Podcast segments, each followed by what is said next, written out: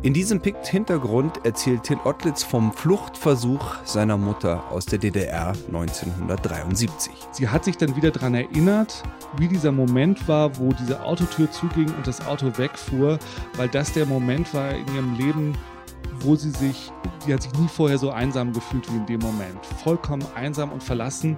Andrea Böhm von der Zeit erklärt, wofür Auslandsreporter Stringer brauchen. Wir genießen durchaus den Eindruck, äh, dass unsere Leser glauben, wir haben das alles selber entdeckt und sprechen die Sprachen und finden uns in so einem Land. Wir kommen am Flughafen an und wissen sofort, wo wir hinfahren müssen und wie das alles läuft. Und ihr hört Sebastian Krause von der ARD Radiorecherche Sport. Der hat dann seinen Account aufgemacht bei einem Sportwettanbieter und hat gezeigt, was man jetzt alles machen kann. Und guck, jetzt kann ich jetzt schon wieder wetten und jetzt habe ich schon wieder Geld und jetzt äh, passiert gleich was. Also diese Live-Wetten machen das Suchtpotenzial und dann ist halt die Gefahr, dass man nicht mehr wegkommt. Pickt Hintergrund. Die besten Geschichten und ihre Geschichte. Journalisten erzählen von ihren spannendsten Recherchen. Eine Zusammenarbeit von pick.de und Detektor FM, präsentiert von Florian Scheirer. Herzlich willkommen zum Pikt Hintergrund Nummer 32 im Dezember 2019.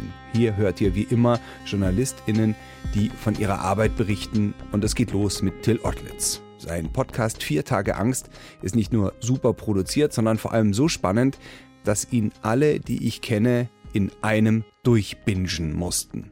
Deshalb habe ich Till dann auch zum letzten Pick-Salon eingeladen in der Münchner Favoritbar, wo er vor Publikum erzählt hat, wie seine Mutter 1973 versucht hat, aus der DDR zu fliehen. Der Plan ist eigentlich ganz einfach. US-Soldaten, die sich damals recht frei über die Grenze bewegen konnten, sollen Tills Mutter und deren Mutter, also Tills Oma, für jeweils 10.000 D-Mark in einem Wagen nach West-Berlin schmuggeln. Aber als sie in den Wagen einsteigen wollen, läuft alles schief. Hier zu Beginn gleich mal ein Ausschnitt aus dem Podcast mit Tills Mutter. Ich meine, wir sind in Köpenick in einen Pkw gestiegen und wer den gefahren hat, das weiß ich nicht mehr. Und da waren nur meine Mutter und ich und ein zweites Auto brachte dann aber auch noch mal drei andere Personen. Und dann kam ein ähm, amerikanischer VW-Bus und hielt an und da sollten wir alle einsteigen. Und da war eben so ein Graben und wir standen so ein bisschen ab und es war aber auch nicht sehr befahren, diese Straße. Es war ein Sonntagabend.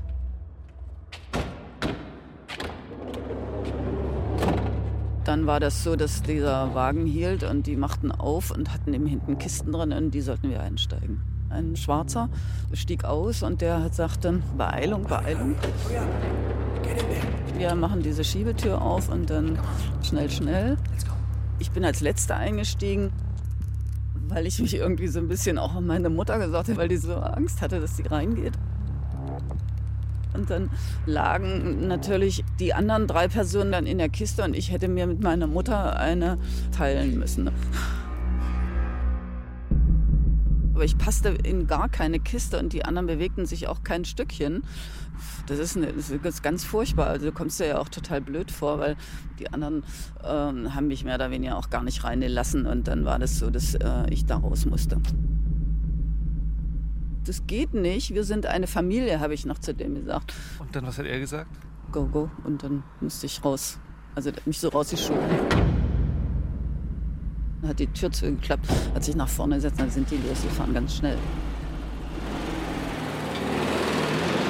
Das Krasse daran war, dass meine äh, Großmutter, also die Mutter meiner Mutter, hier mit dem blauen Mantel, dass sie davon nichts mitbekommen hat. Die lag in ihrer Kiste und hat immer gedacht, dass ihre Tochter in der Kiste neben ihr liegt. Und erst als sie in West-Berlin ausgestiegen sind, als sie selbst in Freiheit war, hat sie sich umgeschaut und da war ihre Tochter nicht. Damit beginnen sozusagen für meine Mutter die vier härtesten Tage ihres Lebens. Und die Geschichte dieser vier Tage erzähle ich halt in diesen sechs Podcast-Folgen. Es ist halt über 40 Jahre her und das hat es nicht besonders einfach gemacht bei der Recherche.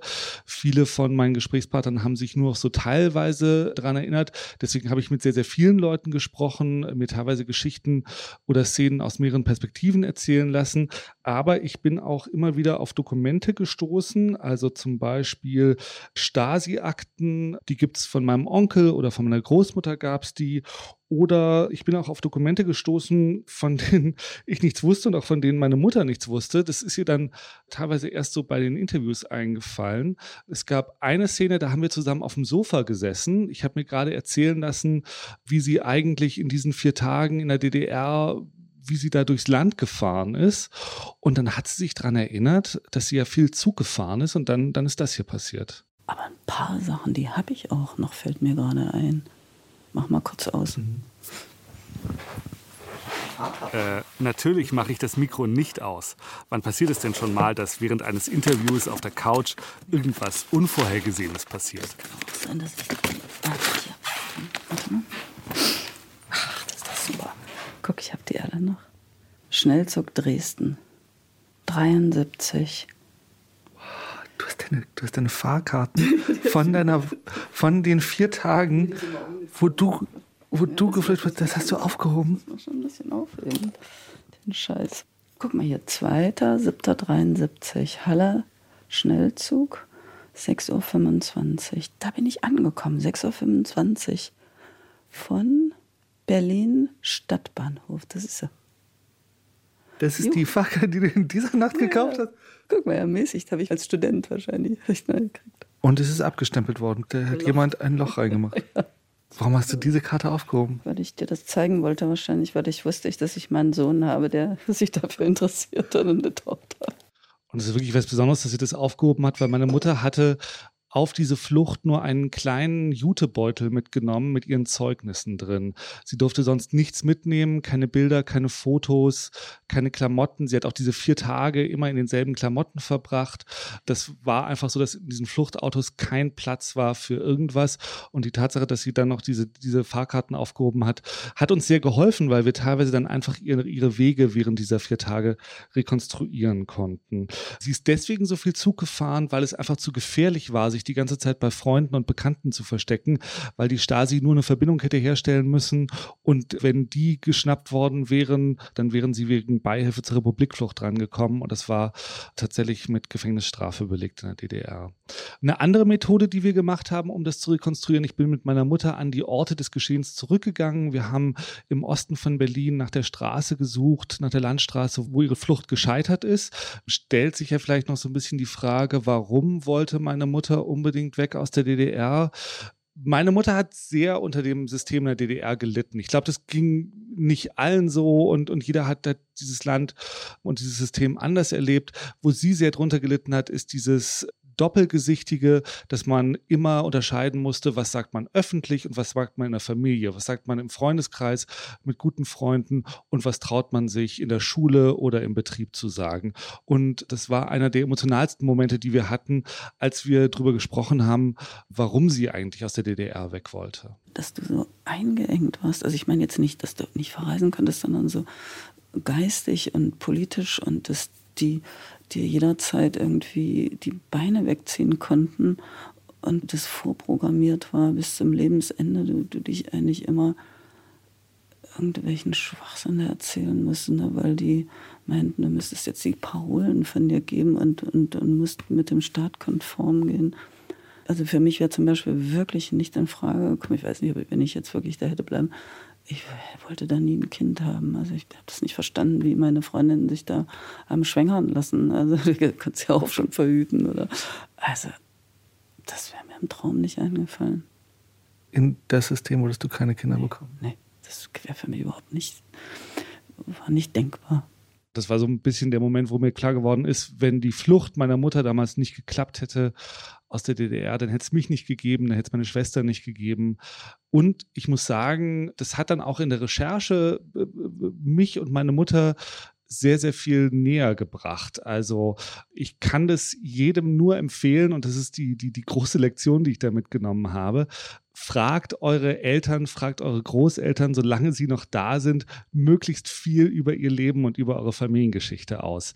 In dem Fall war das so, ich dachte, ich wüsste alles drüber. Ich wusste nichts. Ich hatte keine Ahnung von den Details. Ich wusste nicht, wer meiner Mutter in den vier Tagen geholfen hat, wie das genau gelaufen ist. Also das ist wirklich das eine, was ich da rausnehme. Selbst wenn ihr glaubt, die Geschichten zu kennen oder die schon tausendmal gehört zu haben, fragt nochmal genauer nach. Das lohnt sich wahnsinnig. Danke, Till. Ich würde ganz, ganz gerne als allererstes mal eine Frage stellen. Siehst du die DDR jetzt mit anderen Augen als vorher? ja, ich glaube, ich habe nochmal ein neues Verständnis dafür bekommen, wie bedrückend oder wie, wie einengend das war, wenn man mit dem Staat nicht konform gegangen ist. Ich habe sehr viele Reaktionen auch von den anderen Leuten bekommen, die in diesem Podcast vorkommen und die sagen, das hat sie wieder in die Zeit zurücktransportiert. Einer der Schleuser zum Beispiel, den ich auch interviewt habe, der hat gesagt, als er das gehört hat, stand er wieder an diesem Stadtrand von Berlin. Er konnte sich noch an die Autos erinnern, auf die er immer gewartet hat. Aber wenn es etwas nicht geschafft hat, der Podcast, dann tatsächlich diese bedrückende Stimmung äh, rüberzubringen und das ständige Gefühl des Beobachtetwerdens. Meine Mutter sagt es auch in der letzten Folge, wo sie dann in Westberlin ankommt und sie sich erstmal daran gewöhnen muss, dass man in der Kneipe, wenn man mit Leuten redet, nicht die ganze Zeit über die Schulter schaut, wer sonst noch da ist. Ob da nicht doch noch jemand ist aus dem, äh, ne, aus dem weiteren Bekanntenkreis, von dem man denkt, ah, der könnte bei der Stasi sein. Oder irgendjemand, der in der Partei ist. Oder irgendjemand, der was erzählen könnte. Also ich glaube, dieses Gefühl kann man heute oder kann ich ganz schlecht nachvollziehen. Das habe ich so nie erlebt, aber ich habe es ein bisschen mehr durch diesen Podcast gelernt. Es ist ja so, dass es ist klar, dass nach deiner Mutter gesucht wird, weil ihre Mutter ist weg und wird nicht am Arbeitsplatz erscheinen. Sie wird nicht am Arbeitsplatz erscheinen. Es gab in eurer Verwandtschaft schon Leute, die. Genau, Leute, ihr Bruder war ein halbes Jahr vorher in den Westen gegangen. Das hat dann dazu geführt, weil in der DDR gab es Sippenhaft, natürlich, dass meine Großmutter ihren Arbeitsplatz verloren hat. Sie war dann nicht mehr tragbar und hätte an dem Tag nach der gescheiterten Flucht ihren neuen Job antreten sollen und ist dann nicht aufgetaucht. Und wir können aus den Stasi-Akten rekonstruieren, dass noch am selben Tag die erste Meldung erstattet wurde, dass dann das Haus ein oder zwei Tage später durchsucht wurde und dass auch noch ein erstes Festnahmeersuchen rausging. Ja, gab es wirklich einen Haftbefehl gegen meine Mutter und meine Großmutter und nach denen wurde gefahndet. Und das bedeutet, dass jeder, der ihnen in den Tagen geholfen hat, sich selber sehr in Gefahr gebracht hat. Und eine Szene, die du jetzt gar nicht erwähnt hast, aber die mir besonders im Gedächtnis geblieben ist, ist natürlich diese Familie, die sie aufnimmt, ohne Fragen zu stellen. Das äh, ist tatsächlich so gewesen. Meine Mutter schläft die erste Nacht im Zug, die zweite Nacht bei einer guten Freundin und dann weiß sie nicht mehr weiter. Und dann bekommt sie von Freunden den Tipp, geh doch mal zu dieser Familie hin und sag einfach, du kommst von Martina und die werden dich schon reinlassen. Und genau das passiert. Diese, diese Familie nimmt sie einfach auf, lässt sie bei sich auf der Couch schlafen und weil meine Mutter irgendwie nur so einen kleinen Jutebeutel dabei hat, wo nichts drin ist, macht es bei denen so ein bisschen Klick, ah, vielleicht ist die auf der Flucht oder muss sich verstecken, aber die fragen nicht nach. Das ist tatsächlich was, was ich immer wieder gemerkt habe. Äh, je weniger man wusste, desto besser war es für alle Beteiligten. Die haben sich alle wahnsinnig zurückgehalten, wahnsinnig diszipliniert. Zum Selbstschutz, zum Schutz ihrer eigenen Familie und zum Schutz ihrer Freunde hat man über solche Dinge dann einfach nicht gesprochen, sondern man hat geholfen. Und das ist was, wo meine Mutter denen bis heute dankbar ist und ich ihnen auch noch bis heute dankbar sein muss. Ja, wer möchte dem Till Fragen stellen? Hi, ähm, also ich habe das ganze Ding gehört ähm, und zwar in einem durch hintereinander weg, weil ich es so wahnsinnig spannend fand. Und ich hatte das Gefühl, dass es daran liegt, dass du auch so nah dran bist und dass sich das alles selbst auch was angeht. Also abgesehen davon, dass es einfach gut gemacht war, hat es das Gefühl verstärkt für den Hörer auch, glaube ich, dich da dran zu sein.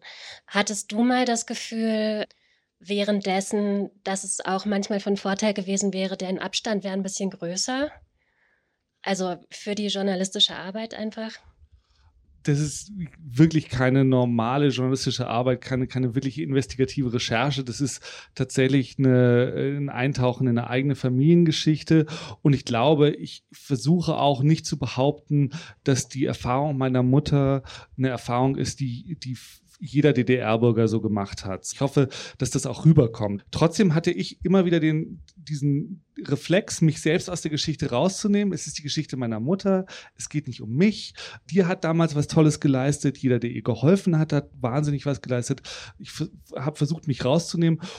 Und wir haben aber im, im, also wenn wir so Podcasts machen, haben wir so ein System, dass wir noch vor der Ausstrahlung die ganzen Stücke immer wieder mit Kollegen diskutieren. Und ich lese dann meine Texte vor, spiele meine Zuspielungen zu. Da ist noch keine Musik drunter und noch keine Geräusche und so, keine Effekte. Aber trotzdem versuch, machen wir immer wieder so Durchläufe.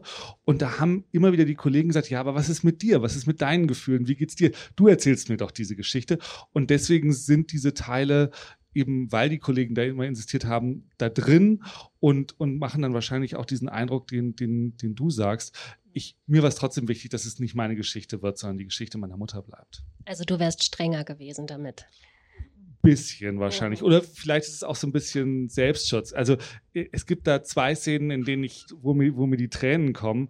Äh, das passiert mir selten in der journalistischen Arbeit sonst. Und es ist auch so eine, das ist, also das schneidet man normalerweise raus. Ja, also äh, es ist eh schon eine ethische Frage, ob es okay ist, wenn Interviewpartner weinen, ob man das drin lässt. Das muss man immer wieder diskutieren. Das ist immer wieder eine, eine wichtige Frage, wie viel, wie viel Emotionen und wie viel Verwundbarkeit von diesen Leuten will man zeigen? Dient es der Geschichte ja oder nein? Und äh, das von mir selber entscheiden zu müssen, äh, hatte ich auch bis ich das Ding gemacht hat, hatte ich das noch nie. Wer möchte noch eine Frage stellen? Wie war das für deine Mutter, mit dir an, den, an die Orte zurückzugehen, an denen sie geflohen, geflüchtet ist? Also ich kann mir vorstellen, dass sie auf jeden Fall traumatisiert ähm, ist oder war und jetzt nicht zwingend freiwillig dahin zurückgehen wollte. Also sie war zuerst ein bisschen irritiert und hat es auch nicht verstanden und fand es auch so ein bisschen blöd. Warum fahren wir da jetzt in den Osten? Und ich musste sie wirklich so ein bisschen überreden. Und ja, du hast vollkommen recht. Ich glaube, es gibt diese Gefahr der Retraumatisierung. Meine Mutter erzählt es auch an der einen Stelle im Podcast. Sie hat sich dann wieder daran erinnert, wie dieser Moment war, wo diese Autotür zuging und das Auto wegfuhr, weil das der Moment war in ihrem Leben, wo sie sich, die hat sich nie vorher so einsam gefühlt wie in dem Moment. Vollkommen einsam und verlassen. Und das war ganz, ganz furchtbar für sie. Und an dieses Gefühl hat sie sich wieder erinnert und hat dann auch tatsächlich wieder angefangen davon zu träumen, was glaube ich jetzt nicht so super war. Auf der anderen Seite hat es sie auch mit den Leuten wieder zusammengebracht, die ihr damals geholfen haben. Also dieser Freundeskreis trifft sich jetzt wieder regelmäßig. Die haben sich teilweise 30 Jahre lang aus den Augen verloren und da sind ganz tolle Kontakte wieder aufgelebt. Also es ist so, so, so ein bisschen so ein, so ein zweischneidiges Ding. Also es gab ein paar Sachen, die da geholfen haben. Das eine ist tatsächlich der Faktor Zeit. Also es sind einfach über 40 Jahre her. Ich habe auch bestimmte Fragen, bei denen ich gemerkt habe, da wird's, da ist es nochmal besonders schmerzhaft oder so, da bin ich dann vielleicht auch nicht unbedingt hingegangen so. Ähm, sie erzählt eh schon genug. Und wir Journalisten müssen immer so ein bisschen diesen Trick anwenden, mit unseren Gesprächspartnern recht schnell, recht nah denen zu kommen, um halt diese Fragen stellen zu können, die man eigentlich erst Freunden stellt, sozusagen im zweiten oder dritten Jahr der Freundschaft. Und ich glaube, da war das schon ein Vorteil, dass, dass, dass glaube ich, meine Mutter mir auch da vertraut hat. Und sie hat auch alles gehört, bevor es äh, äh, gesendet oder bevor es online gegangen ist. Ähm, ich bin nach Berlin gefahren mit großem klopfendem Herzen und einem großen Kuchen im Gepäck und habe mich mit ihr einen Nachmittag hingesetzt und äh, auch mit meinem Vater und wir haben drei Stunden lang auch das Ding durchgehört.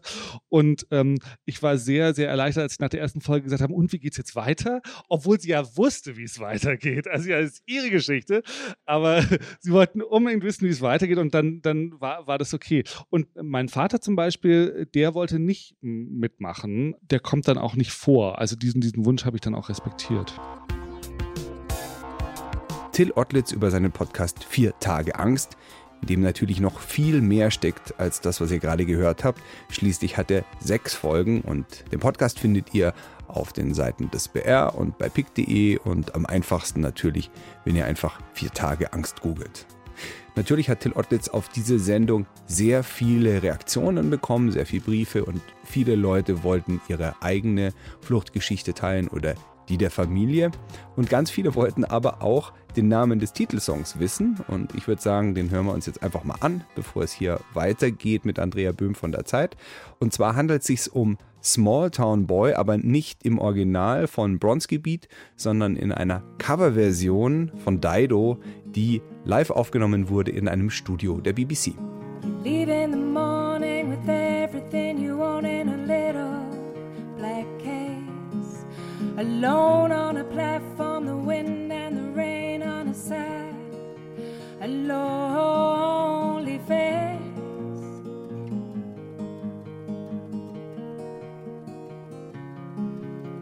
Mother will never understand why you had to leave. But the answers you seek will never be found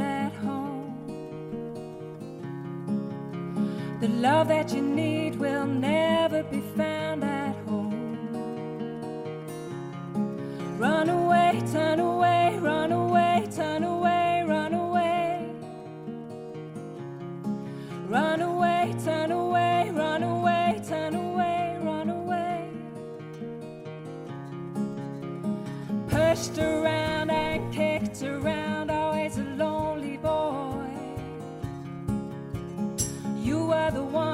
they talk about around town as they put you down. And as hard as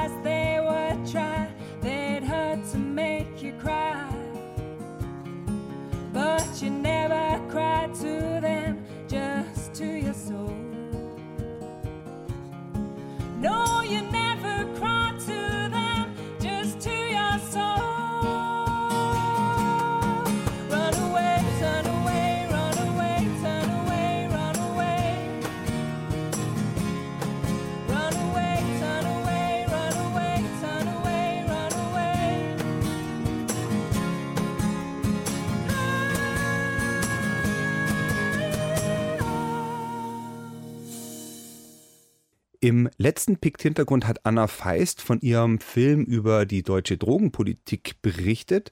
Und für diesen Film hat sie auch Drogenkuriere in Westafrika gesprochen, die Kokain von Westafrika eben nach Europa und zu uns schmuggeln. Solche Protagonisten zu finden in einem fremden Land, das geht natürlich nur mit Hilfe vor Ort. Und diese Helfer nennt man Stringer oder auch Fixer oder Producer. Andrea Böhm hat im Oktober in der Zeit einem Stringer, mit dem sie in Libyen zusammengearbeitet, einen ganzen Artikel gewidmet.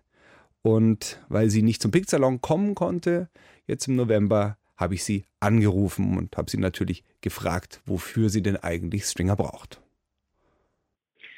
Ich brauche sie grundsätzlich natürlich schon mal, wenn ich in ein Land fahre, dessen Sprache ich nicht spreche, dann brauche ich den Stringer oder Fixer, wie er heißt, äh, schon mal zuallererst als Übersetzer. Äh, Das ist an sich immer schon eine Herausforderung, jemanden zu finden, der das gut genug kann.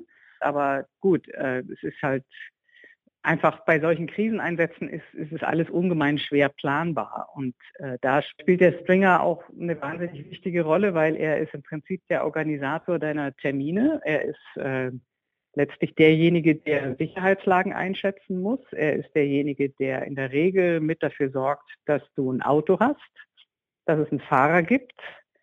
Und ja, man begibt sich da schon zu einem erheblichen Teil in die Arme im übertragenen Sinne dieses Menschen, von dem man am Anfang oft nicht mehr wusste als äh, den Namen, das Alter und dass ihn, das ist im Prinzip eines der Hauptkriterien bei, bei diesen Geschichten, dass er von anderen Kollegen empfohlen worden ist.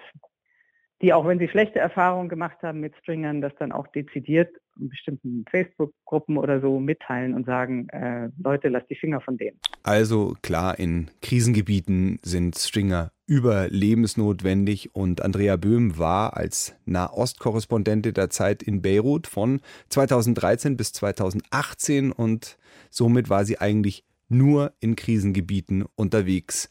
Das liegt einfach an dem Berichtsgebiet, wo es eine Krise nach der anderen gab. Na, es war alles von äh, Marokko bis Irak. Sudan theoretisch auch. Wobei letztlich mh, hat sich das entschieden nach der Krisen- und Kriegslage. Ich bin 2013 hingekommen, da war die große Aufbruchstimmung des arabischen Frühlings schon am Abklingen. Beziehungsweise, ich meine, in Syrien herrschte bereits Krieg. Das hat natürlich erstmal die Berichterstattung ungemein äh, dominiert. Und dann ab 2014, das erinnere ich nur noch in so einem Art, ich weiß nicht was, Kriegs- und Krisennebel, weil ich ja, glaube ich, an vier Konfliktschauplätzen war. Also da gab es den Gaza-Krieg, ähm, da rollte der IS den halben Irak auf und dann Syrien oder umgekehrt. Erst Syrien und dann den Irak. Dann noch Libyen, in dem Moment, wo natürlich dann auch die, das Migrationsthema immer größer wurde, Jemen. Und dann blieb wenig Zeit für Länder, in denen in Anführungsstrichen nichts Richtiges passierte. Also Marokko, über Marokko habe ich in der Zeit kein einziges Mal berichtet. Klar, dass man sowas nicht alleine als alleinige Korrespondentin schaffen kann, fängt schon an, dass man natürlich immer eine Übersetzerin oder einen Übersetzer braucht. Aber Stringer sind noch viel mehr. Ja, du schreibst in deinem Artikel, im besten Fall sind Stringer begnadete Multitasker, Türöffner, Frühwarnsystem, Dolmetscher, Fahrer und Stadtführer in einer Person, also die guten Geister hinter unseren Geschichten, deren Namen meist nie erwähnt werden. Warum werden diese Leute, die doch so wichtig sind und so viel helfen und ja oft auch Lokaljournalisten, also auch Kollegen vielleicht sind, warum werden die so eigentlich nie erwähnt? Ich könnte jetzt natürlich sagen, weil viele das gar nicht wollen, weil das für sie zu gefährlich ist. Das ist auch ein Punkt. Also manche haben mich explizit darum gebeten, dass ihr Name nie in, in einer Geschichte auftaucht. Wenn aber, äh, wenn wir ehrlich sind oder wenn ich ehrlich bin, dann ist das auch unserer Eitelkeit geschuldet. Nicht, nicht, dass wir sie bewusst verdrängen, sondern wir genießen durchaus den Eindruck, äh, dass unsere Leser glauben, wir haben das alles selber entdeckt und sprechen die Sprachen und finden uns in so einem Land, wir kommen am Flughafen an und wissen sofort, wo wir hinfahren müssen und wie das alles läuft. Ja, ich glaube, da, da müssen wir uns alle ziemlich heftig an die eigene Nase packen und tatsächlich mal äh, überlegen, wie wir sowas eigentlich stärker einbinden, auch in die Geschichte, dass da immer jemand dabei ist, den wir manchmal benutzen wie ein, wie ein Gehstock, ähm, der, der aber da tatsächlich auch natürlich ein Protagonist dieser Recherche ist. Das gilt für Radio genauso wie für Fernsehen für Dokumentarfilme oder, oder eben auch für Print. Ich hatte in der letzten Ausgabe vom Pikt Hintergrund auch eine Geschichte mit Anna Feist war das. Es ging um Drogenpolitik und da war sie in Westafrika, in Guinea-Bissau, mhm. wo eben wie überall an der Westküste ja äh, Kokain aus Südamerika ankommt und dann weiter transportiert wird Richtung Europa. Klar, natürlich braucht die auch einen Stringer, um dann einen möglichen Drogendealer oder Kurier zu finden. Wenn du da als gerade noch als weiße Person dahin reist, dann kommt man erstmal irgendwie nirgendwo hin. Nee, das ist, das ist völlig richtig. Also ich kann mir da vorstellen, ich weiß jetzt nicht, wie das da gelaufen ist, aber das, das sind, ich glaube, gerade Recherchen, die sich mit organisierter Kriminalität befassen, sind für Stringer, die mit ausländischen Journalisten arbeiten, extrem gefährlich. Und da ist natürlich, gilt als allererste die Devise, dass ich auch beim Schreiben oder beim Veröffentlichen der Geschichte darauf achten muss. Also ich bin diejenige, die wieder weggefahren ist, ne? mit all diesen Informationen, mit der tollen Reportage, die ich jetzt schreiben kann. Der Mensch, der mir geholfen hat, das alles zu recherchieren, der ist nach wie vor da.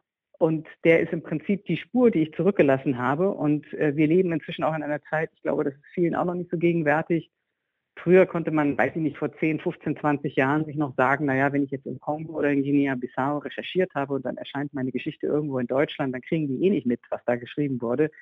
Das ist inzwischen sehr viel anders. Also ich habe in diesen Nahostjahren äh, natürlich erfahren, dass erstens, weil die Diasporas aus den jeweiligen Ländern viel größer geworden sind, auch in Deutschland, aber auch, weil wir inzwischen natürlich einige Sachen ins Englische übersetzen und äh, Magazine wie der Spiegel machen das noch viel ausführlicher Natürlich können inzwischen auch in den hintersten Winkeln der Welt Leute nachvollziehen, was da über sie geschrieben worden ist.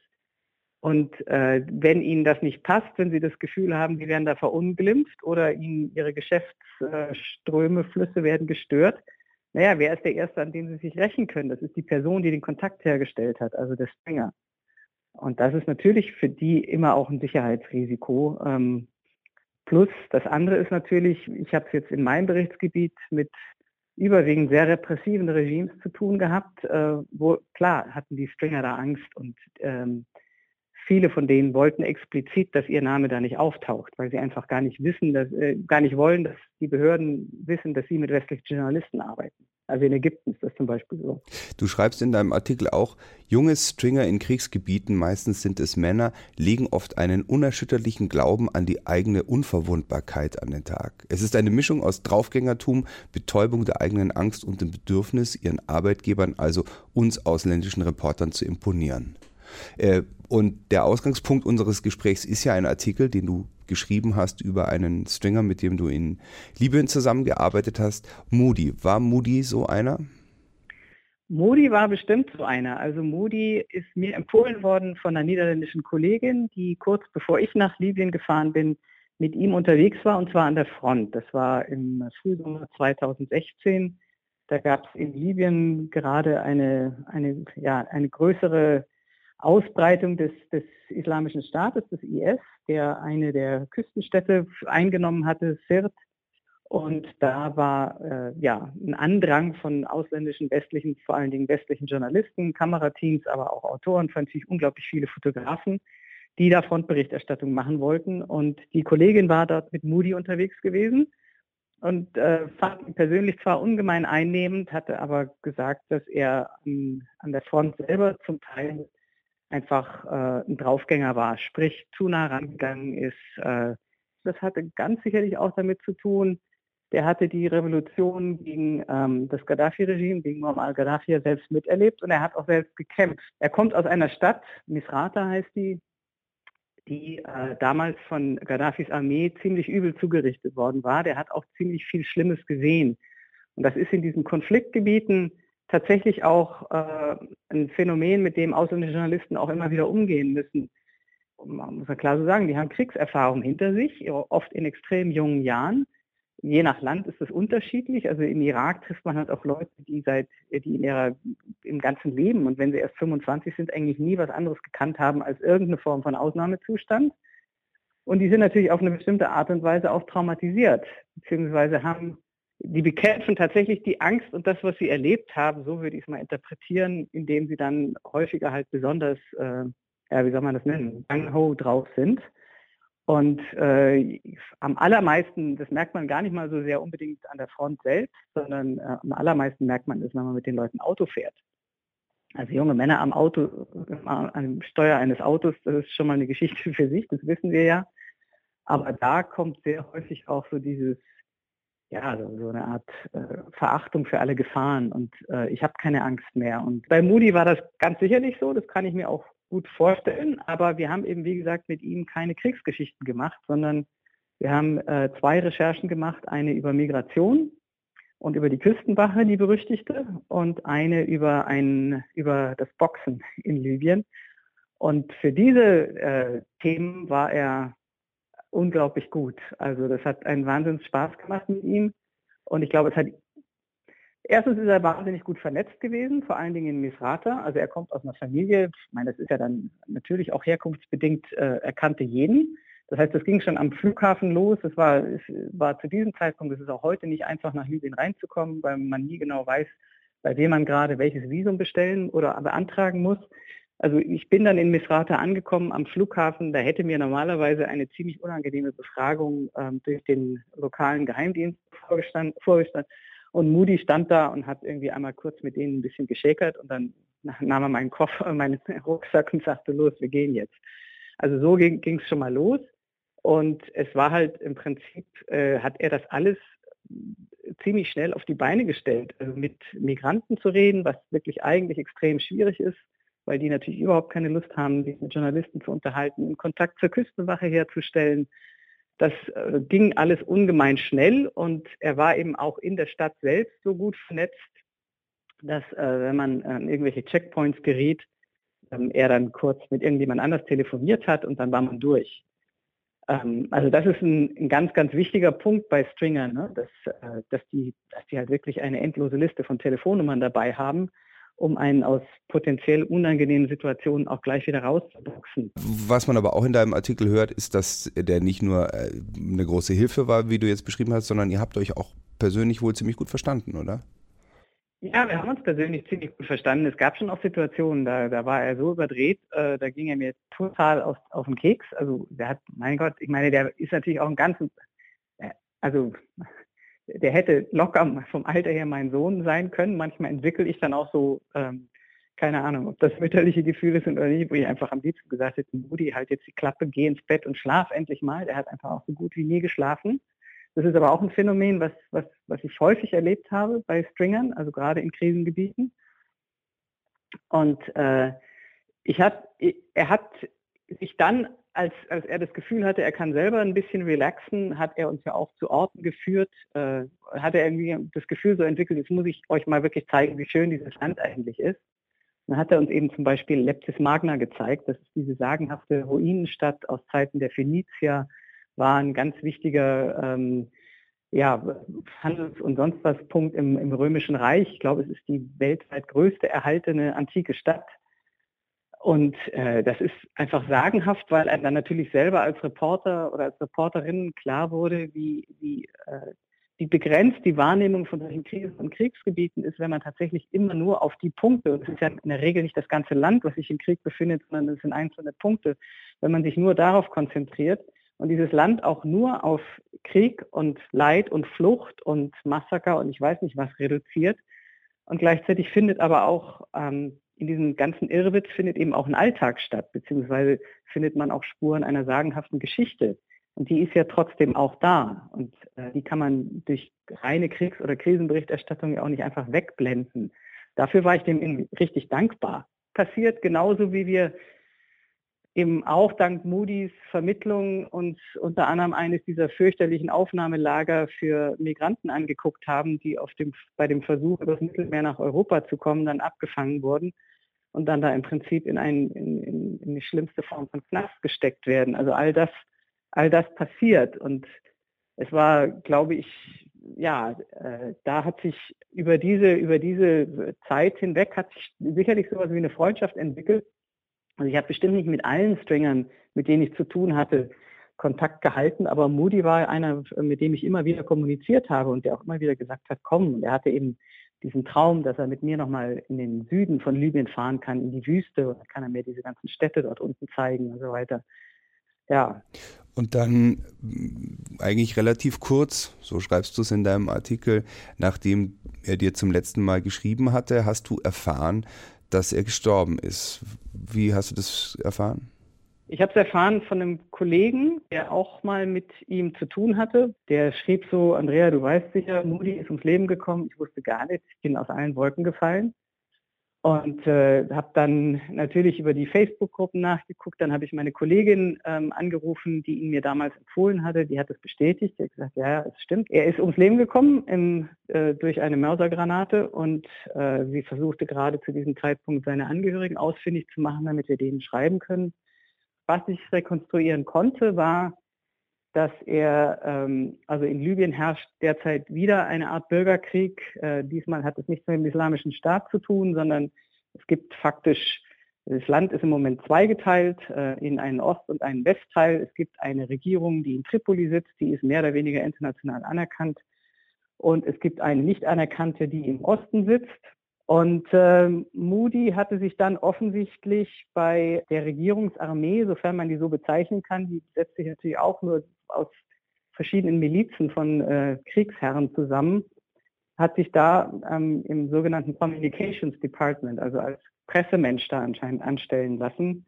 Und ähm, ja, äh, wie genau es passiert ist, wissen wir auch nicht. Das ist momentan so ein, so ein Krieg, in dem extrem viele Drohnen auch eingesetzt werden. Also ob es jetzt eine Mörsergranate war oder er durch eine Drohne getötet wurde, ich weiß es nicht. Aber er ist ums Leben gekommen. Ja, das ist sozusagen die eine Seite, dass du natürlich sofort rausfinden wolltest, ähm, wie das passiert ist. Aber wie hast du dich gefühlt, was, als du davon erfahren hast? Ich, ganz ehrlich, ich äh, war, das war irgendwie spät an einem Abend, äh, wo wir, also an einem Montagabend, da haben wir schon so, das ist schon so halb Deadline, viel Produktion, aber die meisten Kollegen waren schon weg. Ich las diese Mail, ich habe angefangen zu heulen. Hm. Also ich bin richtig ähm, zusammengeklappt. Und äh, gut, dann holt man oder habe ich mich da wieder rausgezogen sozusagen, indem ich versucht habe, halt Kontakte zu, ähm, wieder anzusprechen und rauszufinden, was denn mit ihm passiert ist. Und dann habe ich auch noch tatsächlich auf ähm, arabischen, also auf libyschen Websites gab es dann auch noch ein Foto von ihm mit so einem Trauerflor. Da stand dann so ungefähr, ja, genau wird da auch nie gesagt, sondern das heißt dann immer am Sohn zu schießen zum Märtyrer geworden. Also das ist einfach die Ausdrucksform, die für uns ein bisschen befremdlich klingt, aber so wird das eben formuliert. Und dann habe ich, ähm, saß ich etwas ratlos da. Ich hatte eigentlich Auftrag für eine andere Geschichte. Ähm, das äh, konnte ich dann erstmal nicht weiterschreiben. Und ich für mich selber, also um mir selber ein bisschen zu helfen, so muss man es wohl nennen, hatte ich das Gefühl, kann ich gar nichts anderes machen, als jetzt ein Stück über Moody zu schreiben. Und das hast du dann gemacht. Es ist so eine Art, ja, eigentlich ist es eine Art Nachruf, oder? Es ist ein Nachruf, ja. Es ist ein Nachruf und ich glaube auch, weiß ich nicht, ob man so nennen sollte, aber auch nochmal ein Eingeständnis oder eine leichte Entschuldigung, nicht nur ihm gegenüber, sondern natürlich vielen anderen Stringern auch gegenüber, dass wir sie einfach, also dass wir ihre Arbeit oft nicht genug würdigen. Ne? Und wie gesagt, ich meine, sie riskieren da sehr viel mehr als, äh, als wir am Ende, weil wir sind diejenigen, die kurz reinschneiden und dann wieder abreisen. Und äh, da ist genau, da ist sicherlich auf unserer Seite auch nochmal eine etwas andere Herangehensweise nötig. Mich hat der Artikel berührt und ich fand ihn auch genau aus dem Grund, was du jetzt auch gerade gesagt hast, auch, auch wichtig. Also, dass man das auch einfach mal erklärt. Solche Leute gibt es und die sind, die sind eine große Hilfe. Ohne die wären viele Artikel nicht möglich. Was waren denn die Reaktionen auf den Artikel? Hast du da was bekommen? Ich habe nicht so viel auf Reaktionen geguckt, aber zu meiner eigenen Überraschung, wir haben ja auch so eine, ich sage immer blöde, aber Rangliste auf unserer Webseite, auf unserer Online-Seite, wo dann immer gesagt wird, äh, meist gelesen, meist geteilt, meist kommentiert. Und da war er tatsächlich unter den ersten drei. Also irgendwie scheint das eine Geschichte gewesen zu sein, die viele Leute berührt hat. Es waren genauso Reaktionen, wie, wie du sie auch formuliert hast ja, danke, dass Sie mal darauf hinweisen oder mir war das nicht klar, ähm, wie Sie eigentlich arbeiten und welches Engagement von, von Leuten vor Ort damit dahinter steckt. Ähm, insofern, ja, war das, hat mich, hat mich gefreut, sofern mich dabei irgendwas freuen konnte. Hm. Jetzt sind alle meine Fragen beantwortet. Gut. Hm. Jetzt bin ich auch tatsächlich nochmal ein bisschen gerührt. Ja, es kommt mir jetzt auch wieder so ein bisschen hoch. Der hätte selber wahrscheinlich nie gedacht, dass er nochmal so bekannt wird. Aber naja, viel mehr kann man dazu nicht mehr sagen. Hm. Ja, dann müssen wir das ja auch nicht. vielen, vielen Dank. Danke dir, ja? Ja, danke dir. Also, Bis dann. Ciao. ciao. Tschüss.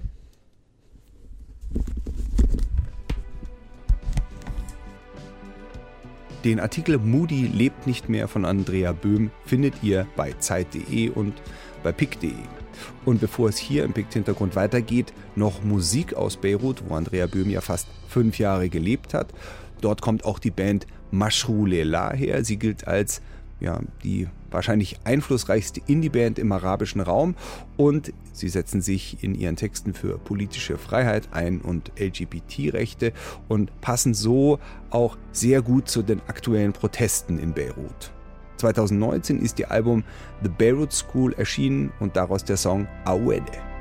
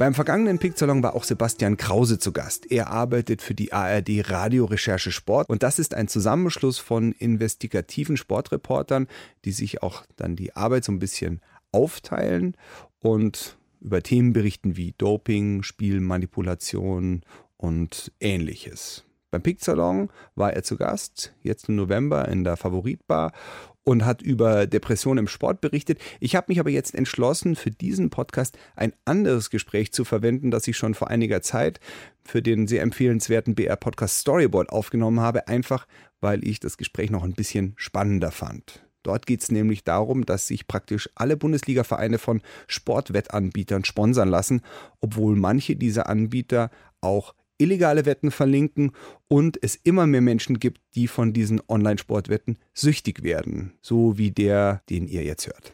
Ich spiele schon seit 35 Jahren. Es gibt dann so Kicks, wenn man gewinnt. Nur ist halt so, dass du kannst es nicht steuern. Wir vom FC Bayern sind sehr zufrieden. Insbesondere auch mit den Spots von Oli Kahn, der macht das super, das ist sehr sympathisch, sehr emotional. Und Ihre Wette in sicheren Händen mit mir und Tipico. Ja, die Stars äh, sollten natürlich ihrer Verantwortung äh, bewusst werden und sollten sich überlegen, ob sie tatsächlich für ähm, Anbieter, die auch illegale Glücksspiele auf ihren Seiten haben, Werbung machen. Ja, da haben jetzt beide schon gelacht, weil das so absurd ist. Es geht um in deinem Beitrag um Menschen, die schwer abhängig sind von Sportwetten und dann hört man erst den Süchtigen, dann Karl-Heinz Rummenigge, der irgendwie sagt, Mensch, Olli Kahn macht das ja mit den Sportwetten echt super und dann den Geschäftsführer von der Landesstelle für Glücksspiel. Glücksspielsucht, Glücksspielsucht. Landesstelle Glücksspielsucht in Bayern, genau. Mhm. Ja, ist irre. Also, ähm, wenn man sich das anschaut, was da eigentlich abgeht, wenn man da sich jetzt ein paar Wochen damit beschäftigt hat, da fehlen einem echt die Worte. Also früher, da war es so, da hat man seinen Wettschein ausgefüllt, dann hat man gewartet, wie es ausgeht und dann, okay, hat man gewonnen oder nicht. Und jetzt kann man ja rund um die Uhr online auf alles Mögliche setzen. Es wird alles Mögliche angeboten. Erste Fußballliga Oman, irgendwelche Volleyballspiele in Russland, wo man niemanden kennt. Es passiert ständig was und vor allem diese Live-Wetten sind ja offensichtlich das Problem, dass man während des Spielverlaufs tippen kann, was jetzt gleich passiert. Also wer schießt das nächste Tor zum Beispiel. Also diese Ereignisfrequenz, sagen die Experten, die sei halt extrem diese Live-Wetten machen das Suchtpotenzial und dann ist halt die Gefahr, dass man nicht mehr wegkommt. Hast du auch mal mit jemandem, was mal beim Zocken auch dabei und hast mal zugeschaut, wie das so läuft? Ja, witzigerweise schon aus dem Bekanntenkreis. Der hat dann seinen Account aufgemacht bei einem Sportwettanbieter und hat gezeigt, was man jetzt alles machen kann. Und guck, jetzt kann ich jetzt schon wieder wetten und jetzt habe ich schon wieder Geld und jetzt äh, passiert gleich was und so. Und wie der da voll dabei war, der aber auch gleichzeitig gesagt hat, hey, das ist eigentlich krass. Ich weiß gar nicht, was eigentlich bei mir los ist. Meine Spielerei noch normal oder habe ich auch schon ein Problem? Ja, aber das ist ja das Überraschende. Der weiß dann auch schon nicht mehr, was ist eigentlich gesund oder nicht. Also viele Leute kennen sich offensichtlich mhm. überhaupt nicht aus. Gleichzeitig jeder Bundesliga-Verein, auch der DFB, alle haben Sponsoren aus diesem Wettbereich. Mhm. Und gleichzeitig sagt der DFB, wir machen ja die Nachwuchsarbeit im Fußball und unsere Kids machen Sport, statt dass sie Drogen nehmen. Und mhm. gleichzeitig äh, ja. machen sie dann sozusagen die Nachwuchsarbeit für diese ja, Wettanbieter. Die Jungs, die du da getroffen hast in dieser Therapiesitzung, die sind ja. da irgendwie Anfang 20. Ja, die sind Anfang Mitte 20 und die haben haben den Kopf geschüttelt, die haben gesagt, das ist unmöglich, was da passiert, dass da so viel Werbung gemacht wird, dass die sich bezahlen lassen von den Sportwettanbietern und gar nicht wirklich äh, darauf hinweisen, wie gefährlich das ist für die Leute. Klar, im Endeffekt, jeder ist für sich selber verantwortlich und es wird ja niemand gezwungen. Ne? Aber so ein Verein wie FC Bayern München, die haben halt auch eine große gesellschaftspolitische Bedeutung, die haben eine Verantwortung. Und ich finde, dessen sollten sie sich eigentlich mehr bewusst sein. Ja, ihr habt äh, den FC Bayern ja sicherlich angefragt. Ja. Was sagen die denn da dazu? Nichts. Also FC Bayern hat Interview abgelehnt, ist nicht möglich, haben zu viel zu tun. Wir haben dann gesagt, okay, dann stellen wir halt unsere Fragen schriftlich, gerade zum Beispiel, was sie dann dazu sagen, dass es halt ein großes Suchtpotenzial gibt und kam nicht mal da eine Antwort und das ist natürlich dann schon bezeichnend. Aber da merkt man, dass gerade im Spitzensport viele Protagonisten, Sportler es halt anders gewohnt sind. Die sind halt gewohnt, dass man Fragen zum Spielgeschehen stellt, zur Leistung und so weiter. Aber Themen abseits, die im Hintergrund spielen, die aber auch wichtig sind, wie Doping oder Korruption, Bestechung, Spielmanipulation, Depression, Homophobie im Fußball, dass dort schwierig ist, überhaupt ein Interview zu bekommen und dass dort komisch auf Fragen dann reagiert wird, die dann auch Konsequenzen haben können, wo man sich dann auch beschwert, was das für Fragen sind. Ist dir schon passiert, dass du Beschwerden hinterher bekommen hast? Ja, ja, klar. Also Wie ich habe dann, auch dann die- ich hab dann auch gehört, dass man gefragt wurde, also andere Kollegen sozusagen, wer ist denn der Krause? Was sind denn das für Fragen hier? Was hat der für ein Problem? So? Was hat der für ein Problem? Aber im Endeffekt ist es, wenn man sich mal überlegt, ich meine, was ist Journalismus und was ist unser Job? Ja, Gerade in einem öffentlich-rechtlichen Sender. Dann ist es das, dass ich ereignisoffen ein Thema anspreche und mit demjenigen darüber rede, ein Interview mache und alle Fragen, die es da gibt, stelle und dann im Endeffekt äh, das abbilde, objektiv und nichts weglässt. Man stellt sich schon oft auch die Frage, ah, soll ich die Frage jetzt bringen? Soll ich jetzt noch eine Dopingfrage stellen oder nicht? Und dann denke ich, doch, die Dopingfrage, die stellt sich jetzt hier, also wird die jetzt noch gefragt, auch wenn man die Atmosphäre jetzt in dem Moment ändert. Ja. Mhm. Also dann, ich sage jetzt mal, dann baut sich ja eigentlich eine Front auf irgendwo, weil dann das Mikro läuft, Kamera läuft und jetzt wird derjenige konfrontiert mit was Kritischem und jetzt, wie verhält er sich jetzt und so weiter und da muss er was sagen. Das ist alles nicht angenehm, ne? Also, das sind keine Kumpels so, ne? Und dann kommt aber was. Ja, weil umgekehrt wird der, der Sportberichterstattung sehr oft vorgeworfen, dass der hat immer die gleichen Fragen und immer die gleichen Antworten. Also wie fühlen Sie sich nach dem Ja. Spiel? Und dann sagt er, ja, ist natürlich toll oder ja, wir haben heute erste Halbzeit super, zweite müssen wir noch. Keine Ahnung, also Ja, es ist ja. ein bisschen absehbar. Ja. Und das liegt natürlich auch ein bisschen dann, wenn du so eine Atmosphäre kreierst, in der unangenehme Fragen oder kritische oder auch nur spannende Fragen gar nicht mehr gestellt werden Ja. können. Und da geht es ja dann um Kontrolle. Und da muss ich jetzt natürlich an sowas denken wie äh, Bayern TV oder so, also wo dann der Verein letztendlich sozusagen sein eigenes Medium aufbaut, wo Mhm. dann gar keine unangenehmen Fragen mehr gestellt werden. Genau, Also, genau. Das ist ja die Entwicklung, die ist ja auch klar kritisiert worden und ist ja auch logisch, dass es so nicht sein kann. Insgesamt finde ich einfach es wichtig, dass es einen unabhängigen Sportjournalismus gibt. Und was ich auch merke, dass es von manchen dann auch respektiert und akzeptiert wird. Also diese Angst, die es ja auch gibt, so nach dem Motto, ah, das können wir jetzt mit hier nicht machen, können wir jetzt nicht hier so eine Frage stellen, dann ist hier, dann ist der sauer auf uns und dann sind die sauer auf uns und dann kriegen wir nichts mehr, dann können, können wir es total vergessen mit denen. Glaube ich gar nicht, dass das so ist. Also wenn man professionell damit umgeht, wenn man da fair bleibt, dann glaube ich, wird das dann auch anerkannt. Doping ist natürlich auch insofern interessant, weil es gibt ja schon einige Staaten auf der Welt, die mit dem Thema Sport Politik machen. Das heißt, wenn ich jetzt zum Beispiel Berichterstattung über Doping mache, dann kann es ja schon sein, dass ich mich da auch mit ziemlich mächtigen Menschen und mit ziemlich großen politischen Interessen plötzlich anlege. Wie gehst du damit um? Hast du da manchmal irgendwie schon Druck bekommen in Mhm. der Richtung? So wie bei Hajo Seppelt, dem Genau. Doping-Experten der ARD, der ja auch offenbar nicht einreisen durfte nach Russland zur Fußball-WM 2018, der ja über das Dopingsystem in Russland ja auch exklusiv berichtet hat, ja auch Mit Whistleblower. mit Whistleblowern und so, Mhm. weiter. Ähm, Der hat ja auch Personenschutz und so weiter. Das ist natürlich schon krass. Also so extrem ist es bei mir jetzt nie gewesen. Aber, so- ja, aber was mir auch schon passiert ist, sind so Drohanrufe vom Anwalt. Also allein schon bei der Interviewanfrage. Wenn es darum geht, könnten wir ein Interview machen zum Thema das und das und das. Ja, Äh, zum Beispiel. Also zum Beispiel zum Thema Doping oder Anti-Doping, dass dann ein Anruf kam, äh, wenn Sie hier über meinen Mandanten negativ berichten, dann garantiere ich Ihnen das volle presserechtliche Programm. Und was kann dir blühen? Unterlassungsklagen, Anklage wegen Rufschädigung, Schadensersatzzahlung wegen Rufschädigung, wegen Falschberichterstattung, sowas steht da dann drin, was dann so alles passieren kann. Und ja, das äh, beeindruckt natürlich schon mal im ersten Moment und macht es natürlich nicht einfacher, aber es zeigt natürlich auch so, wie die Sportbranche tickt. Und dann schrillt gleich die Alarmglocke und der Anwalt sitzt schon am Rechner. Na, der Ja. freut sich auch, weil der, Ja, Brief, kriegt- den der schickt, der kriegt da ein paar hundert Euro. Ja, genau, so, so ist es. Ja. Ja, so läuft's Business. So läuft's.